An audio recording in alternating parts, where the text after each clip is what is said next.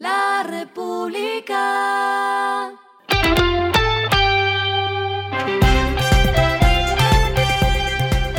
Al final de la jornada, esto es lo que debes saber sobre el comportamiento de los negocios, las finanzas y la economía. Las movidas de hoy fueron.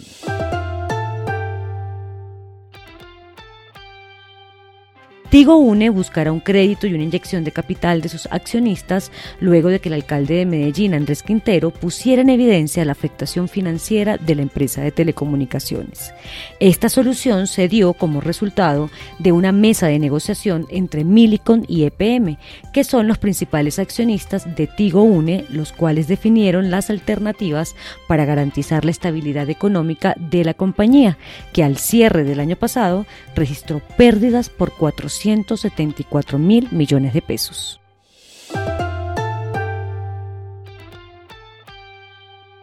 La plataforma de pagos electrónicos GoPass incorporó la opción de recarga de peajes y otros establecimientos donde funciona esta aplicación.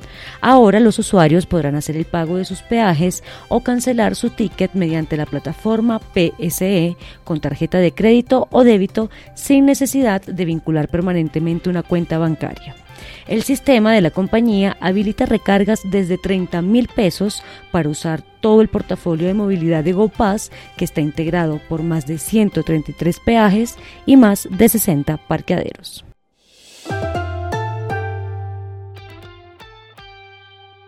La aerolínea de bajo costo de República Dominicana, Arajet, anunció un nuevo trayecto dentro de su portafolio de rutas, esta vez la que conecta la ciudad de Santiago de los Caballeros de ese país con Medellín.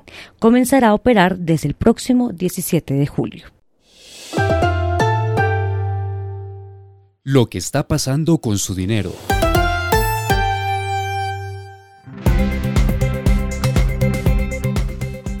La superfinanciera anunció que para junio la tasa de usura, es decir, ese tope en los tipos que pueden cobrar los bancos por las tarjetas de crédito, será de 44,64% efectivo anual. Este dato representa una disminución de 77 puntos básicos respecto al mes anterior.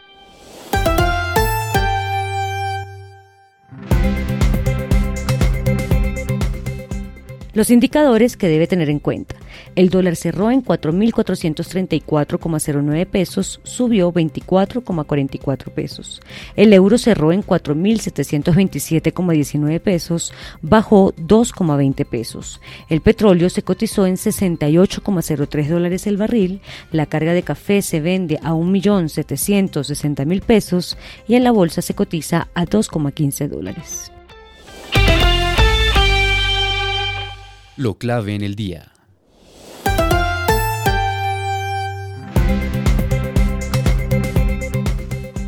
El DANE informó hoy que la tasa de desempleo para abril fue de 10,7%, un dato que es menor frente a ese 11,2% que se registró en abril del año pasado. También destacó que la tasa de ocupación llegó a 64,6%, un incremento frente a la cifra registrada también en el periodo anterior, que fue de 57,7%. Esto significa que hay 22,5 millones de personas ocupadas. Esto es 417 mil personas más frente a enero-marzo del mismo año. El aumento del número de empleos fue de 1,2 millones si se compara con el mismo trimestre de 2022, cuando había 21,3 millones de personas ocupadas. A esta hora en el mundo. El consejero delegado de JP Morgan, Jamie Dimon, asomó la posibilidad de dar el salto a la política dentro de un año cuando abandone la cúpula del mayor banco de Estados Unidos por gestión de activos. El financiero lleva un tiempo inmiscuyéndose en la política del país, sobre todo con sus sugerencias al presidente demócrata Joe Biden, sus críticas contra el aspirante republicano a la Casa Blanca en 2024, Donald Trump, y sus alabanzas a su rival, el gobernador de Florida, Ron DeSantis por sus políticas a favor de la libertad empresarial. Esta es la primera vez que el Ejecutivo de 67 años de edad ha alimentado las especulaciones sobre su futuro más allá del sector financiero.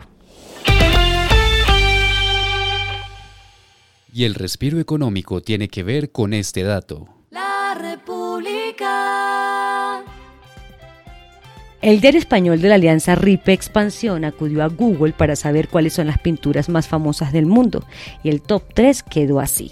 La Gioconda o la Mona Lisa de Leonardo da Vinci, Guernica de Pablo Picasso y La Noche Estrellada de Vincent van Gogh. La República.